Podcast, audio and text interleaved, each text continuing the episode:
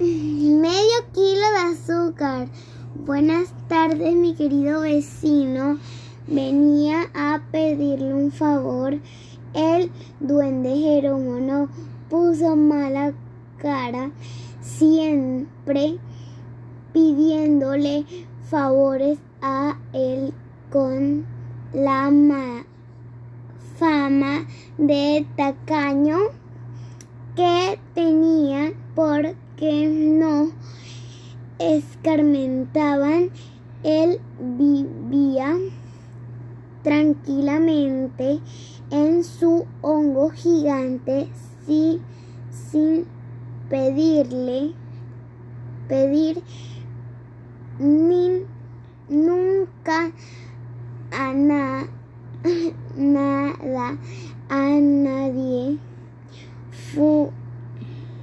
durante el verano hacía sus provisiones para el invierno y durante el invierno se las comía y nada más, más porque no hacían lo mismo todos sus vecinos que siempre andaban pidiéndole que si un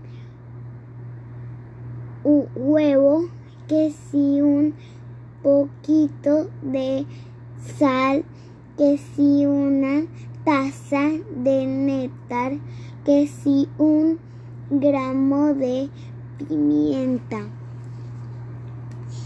¿Qué quieres ahora, pequeño gruñón, al ver que el más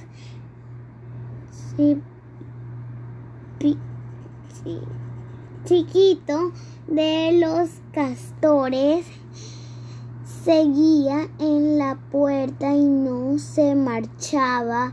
Mamá está haciendo un pastel y dice que si usted le que es tan bueno le puede prestar un kilo de harina.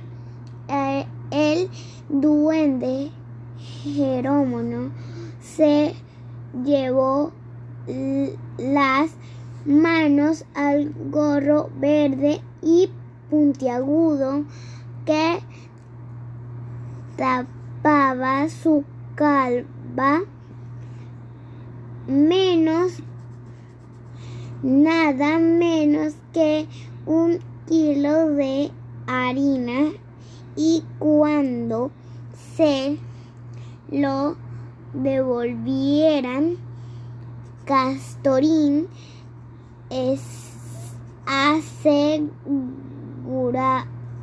aseguró que enseguida, en cuanto mamá Castora fue es al mercado el jueves a regañadientes el duende ego